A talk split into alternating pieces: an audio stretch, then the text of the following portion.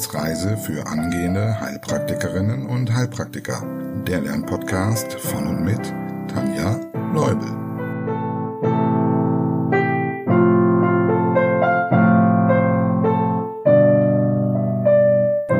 Hallo und herzlich willkommen zu unserer Folge Nummer 5. Wir wollen uns heute mit dem Organsystem und mit einem Einstieg zum Thema Gewebe befassen. Aber erstmal, wie ist dein Test in der letzten Folge ausgefallen? Ich hoffe, du hattest ein kleines Erfolgserlebnis. Ja, nachdem wir nun das äh, Kapitel Zelle abgeschlossen haben, geht es noch ein wenig weiter mit den Grundlagen. Zunächst eine kurze Wiederholung. Wir fangen nochmal von groß zu klein an. Was haben wir uns denn nochmal über die Zelle und die nächstgrößeren, nennen wir sie mal, Einheiten gemerkt? Genau. Zellen bilden ein Gewebe. Verschiedene Gewebearten bilden ein Organ und mehrere Organe ein Organsystem. Und diese bauen letztlich den Körper zusammen. Was genau ist nun nochmal ein Organsystem? Es besteht aus mehreren Organen, die im Körper eine übergeordnete Aufgabe übernehmen. Nehmen wir als Beispiel mal das Atmungssystem. Welches Organ fällt euch da zuerst ein? Genau, sehr oft fällt einem die Lunge ein. Aber denkt mal nach, was da noch alles dazu gehört.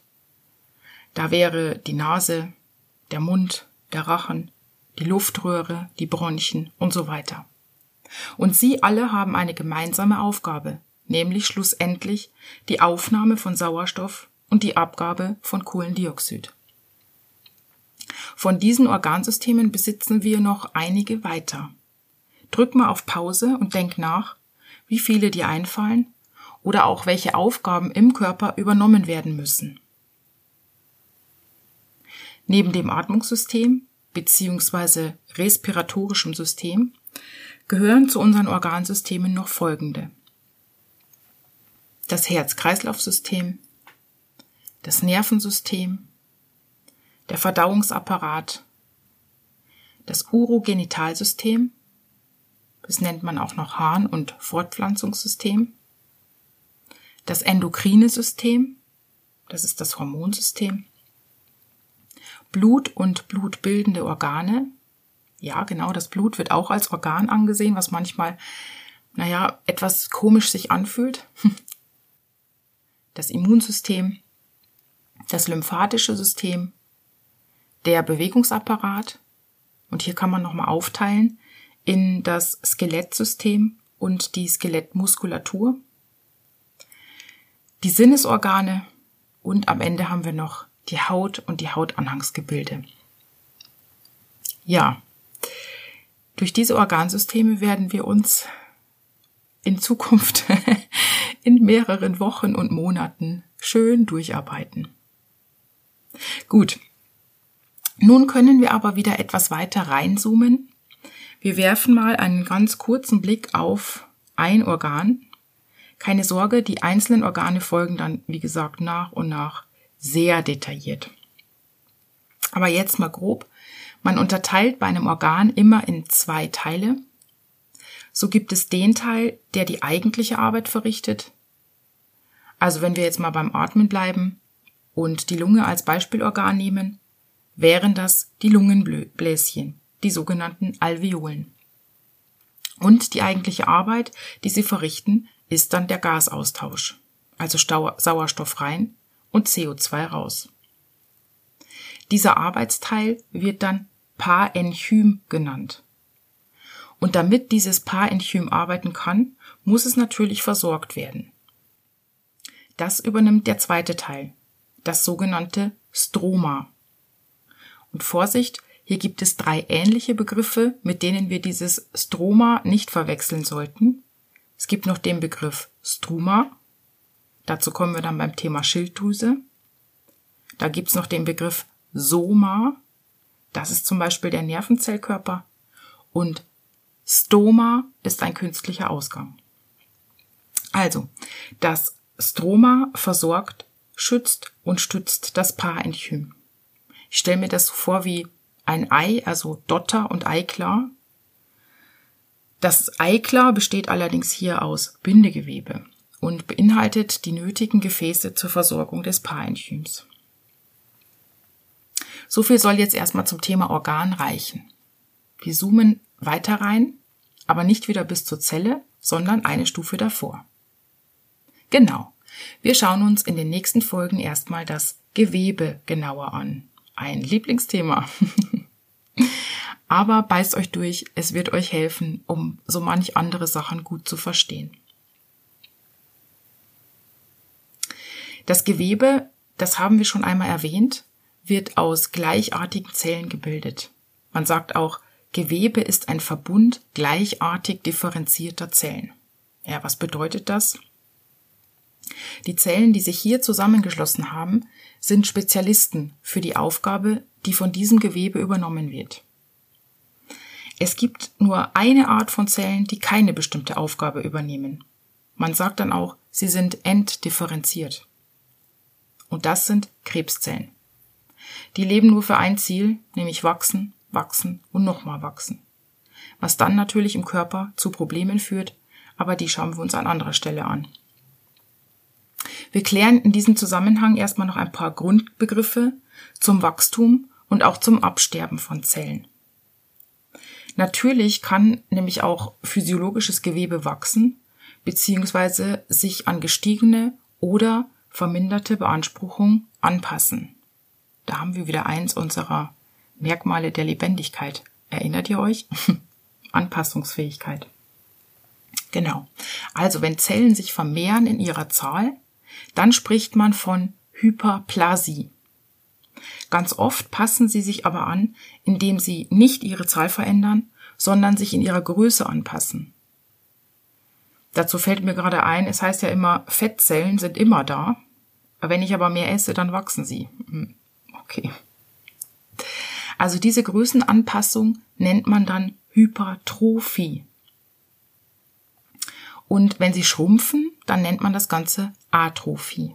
Das hat, hört man auch äh, oft im Zusammenhang mit äh, Bettlägerigkeit und Muskelatrophie. Und Körperzellen sterben natürlich auch irgendwann. Und hier gibt es zwei verschiedene Wege. Zum einen die Apoptose. Das ist der programmierte Zelltod, der genetisch festgelegt ist. Und dann gibt es noch die Nekrose.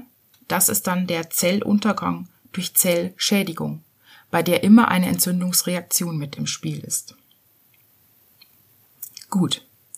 Thema Gewebe. Überleg mal kurz, ob du schon bestimmte Gewebearten kennst. Eine haben wir eben schon mal erwähnt. Es gibt genau vier. Das Epithel oder Deckgewebe, das Binde- und Stützgewebe, das Muskelgewebe und das Nervengewebe. Und wir wollen heute mit dem Epithelgewebe beginnen. Falls du schon fortgeschritten bist, drück mal auf Pause und denk nach, was dir alles zum Epithelgewebe einfällt. Als Definition könnte man sich merken, Epithel ist eine der vier Grundgewebearten, die in fast allen Organen in Form von Deck- und Drüsengewebe vorkommt. Hierin steckt schon eine erste Unterteilung, nämlich Deckgewebe und Drüsengewebe. Wir fangen jetzt erstmal mit dem Deckgewebe an, vorher aber noch eine wichtige Gemeinsamkeit. Egal um welche der beiden Arten es sich handelt, Epithelgewebe hat immer folgende Eigenschaften. Die werden auch gerne mal in Prüfungen abgefragt. Die Zellen sitzen dicht an dicht, also das heißt, zwischen ihnen befindet sich keine Zwischenzellflüssigkeit. Die sind also direkt aneinander, nicht geklebt, aber sie sitzen aneinander. Es befinden sich keine Blutgefäße im Epithelgewebe. Und jetzt fragt ihr euch vielleicht, wie werden sie dann ernährt? Nun ja, darunter ist eine Basalmembran, also so ein ganz dünnes Häutchen. Und durch dieses dünne Häutchen hindurch werden sie vom darunter liegenden Bindegewebe durch Diffusion ernährt. Und ähm, die Basalmembran dient dann der Verankerung mit dem umgebenden Bindegewebe und gleichzeitig auch als Diffusionsbarriere. Basalmembran gibt's übrigens nicht nur beim Epithelgewebe, aber das wollen wir jetzt nicht weiter ausführen. Okay, dann also zum Deckgewebe. Wie der Name schon sagt, es handelt sich um eine Decke. ja, Spaß. Aber so kann man es sich gut merken, denn es handelt sich um Oberflächenepithelien, die alle inneren und äußeren Körperoberflächen, mit Ausnahme der Gelenkhöhlen, auskleiden. Sprich, es handelt sich um Haut und Schleimhaut. Die Aufgaben dieses Oberflächenepithels liegen dann auch schon fast auf der Hand, nämlich Schutz vor mechanischen oder chemischen Einflüssen oder auch Strahlung, Reizaufnahme, zum Beispiel bestehen die Stäbchen und Zapfen in der Netzhaut aus hochspezialisierten Epithelzellen, und Stoffaustausch. Und hier unterscheidet man in Resorption und Sekretion. Resorption heißt Stoffaufnahme. Und wo ist das zum Beispiel wichtig? Genau, zum Beispiel bei der Darmschleimhaut. Dort geht es um die Resorption von Nährstoffen. Und Sekretion ist dementsprechend die Stoffabgabe. Und ja, auch Oberflächenepithel gibt häufig Stoffe ab, auch wenn wir gleich noch zum Drüsengewebe kommen. Also beim Oberflächenepithel haben wir zum Beispiel äh, Abgabe von Wasser oder Schleim. Beim Oberflächenepithel kommt jetzt was, was für mich äh, nicht so spannend ist, aber es wird sich später eben als nützliches Wissen erweisen. Und deshalb beißen wir die Zähne zusammen und kümmern uns um die Unterteilungen. Es gibt so verschiedene ähm, Gesichtspunkte, nach denen man das Oberflächenepithel unterscheidet. Und einer davon ist zum Beispiel die Schichtung und Reihigkeit. Ich habe euch dazu auch ein Video gemacht äh, so dass es hoffentlich einfacher wird. Also schaut einfach mal auf dem YouTube-Kanal. Ich verlinke euch in der Podcast-Beschreibung auch den Link zu dem Video. Äh, manchmal wird das nur bei den verschiedenen Podcast-Anbietern ähm, nicht angezeigt. Da bin ich noch nicht so fit, ähm, um zu wissen, warum oder weshalb. Aber ich gebe mein Bestes. Also, ja, Schichtung und Reichkeit. Es gibt also entweder einschichtiges, mehrschichtiges oder mehrreihiges Epithel. Einschichtig, wie der Name schon sagt, ist eine Schicht. Das heißt, alle Zellen sind mit der Basalmembran verbunden. Bei mehrschichtigen Epithel ist jetzt nur die unterste Schicht damit verbunden. Du kannst dir dazu vielleicht die Haut vorstellen, denn die obersten Zellen werden hier ja immer abgestoßen, also die Hautschuppen, weil sie irgendwann einfach verhungert sind. Und diese Hornschicht begegnet uns gleich auch nochmal. Im Unterschied zu diesem mehrschichtig bedeutet mehrreihig, dass alle Zellen Zugang zur Basalmembran haben. Es sind also nicht Schicht auf Schicht, sondern eher, hm, stell dir eine Wildblumenmischung vor, bei der manche Köpfe hoch hinausragen und kleine Blumen unterhalb von diesen Köpfen bleiben. Aber alle haben eben Zugang zur Erde. Hm, war das jetzt ein guter Vergleich? Ich denke schon. Weiter im Text. Und eine erneute Unterteilung und diesmal nach der Zellform. Und zwar schaut man hier, wie die jeweils oberste Zellschicht von ihrer Breite und Höhe her ist. Also wenn wir jetzt mehrere Schichten oder Reihen haben. Wenn jetzt die Breite dieser Zelle äh, größer ist als die Höhe, die sind also sehr flach, diese Zellen, dann nennt man das Plattenepithel. Wenn die Breite gleich ist wie die Höhe, also würfelförmig, dann ist das das kubische oder isoprismatische Epithel. Und wenn die Breite kleiner ist als die Höhe, dann handelt es sich um das sogenannte zylindrische oder hochprismatische Epithel. Wir könnten jetzt noch überlegen, wo welche Zellform vorkommt. Jetzt ein Hinweis, falls du am Anfang deiner Ausbildung bist, dann finde ich das in diesem Stadium zu anstrengend. Also ich weiß noch, wie ich daran am Anfang fast verzweifelt bin. Und auswendig lernen bringt jetzt meiner Meinung nach auch nicht so viel. Zumindest vergesse ich das nach spätestens zwei Wochen wieder. Es wird viel einfacher sein, wenn man das beim jeweiligen Organ dann lernt, welches Epithel dort vorliegt.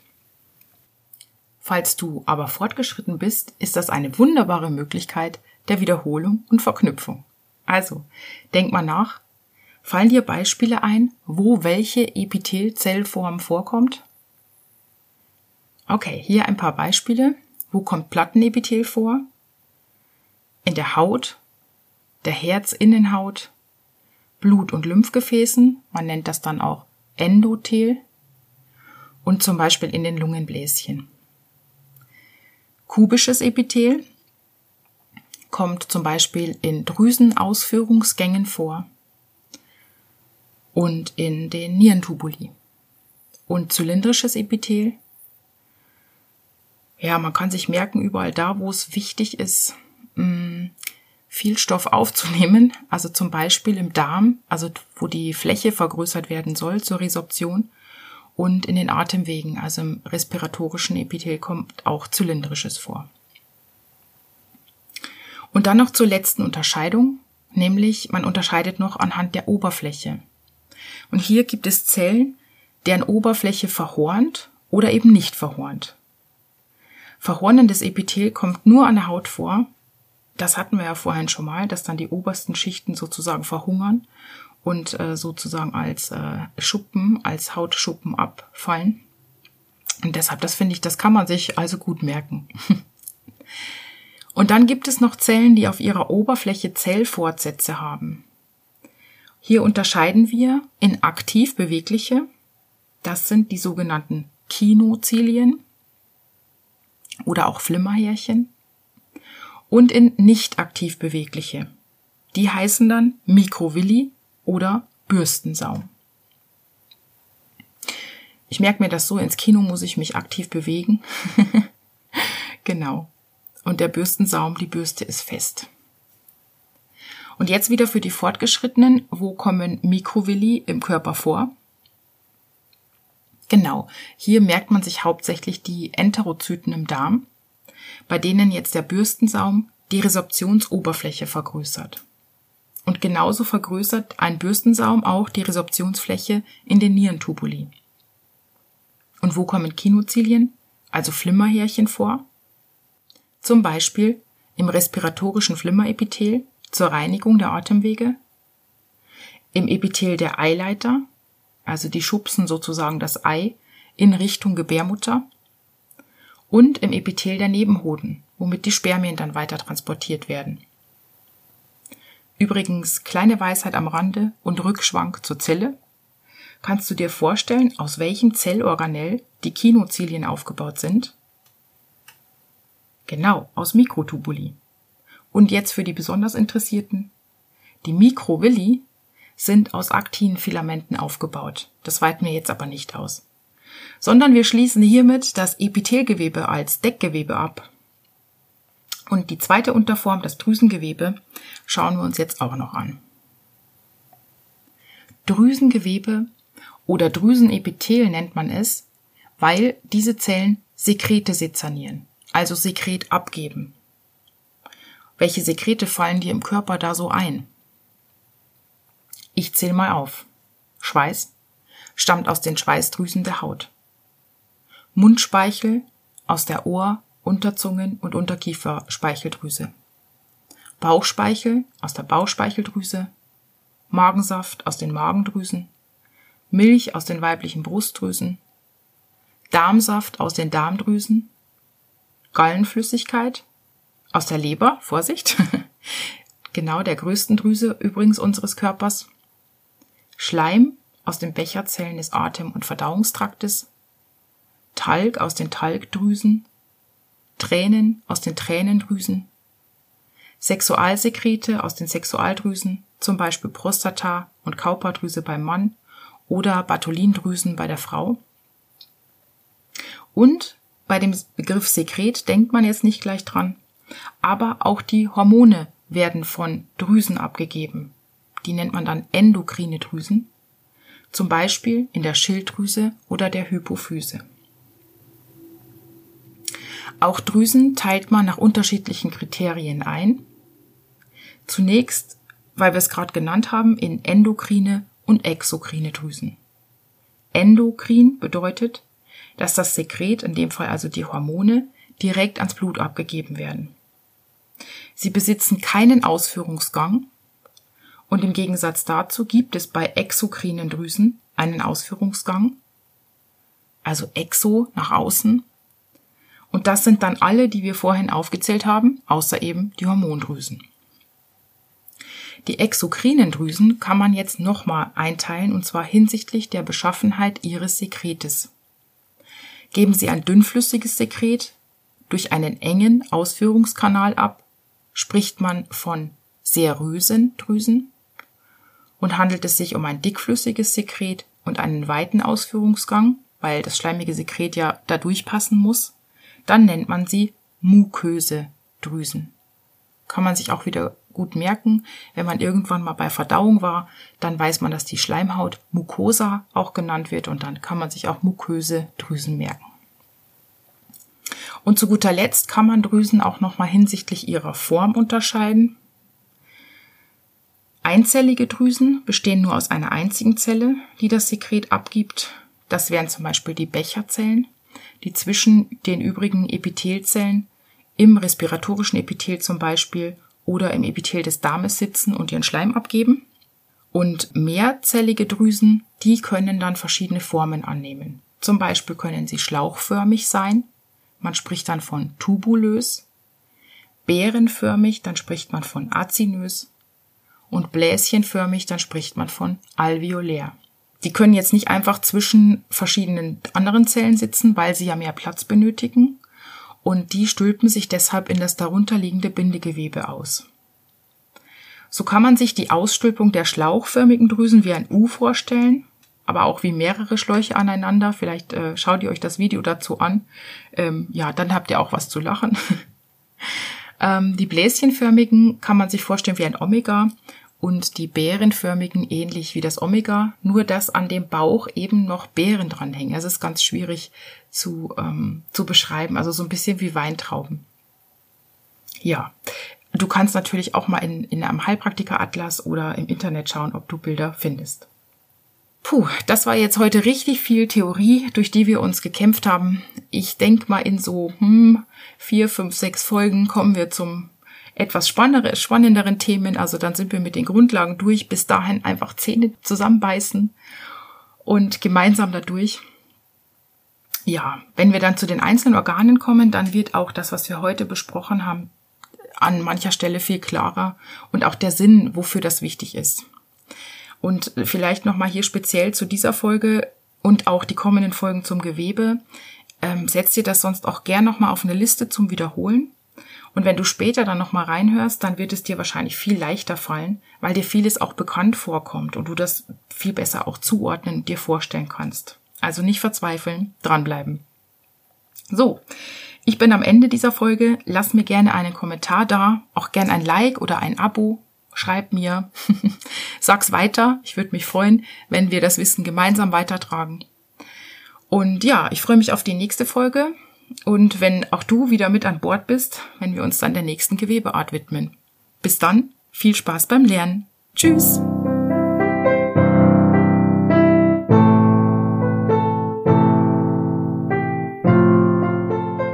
Das war eine Etappe auf der Wissensreise für angehende Heilpraktikerinnen und Heilpraktiker. Der Lernpodcast von und mit Tanja Leubel.